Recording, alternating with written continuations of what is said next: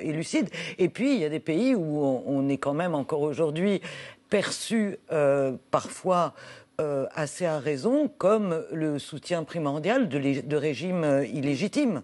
Donc si on pense, on parle du Gabon par exemple, c'est un pays où la France avait installé le père, Omar Bongo, le fils est toujours là.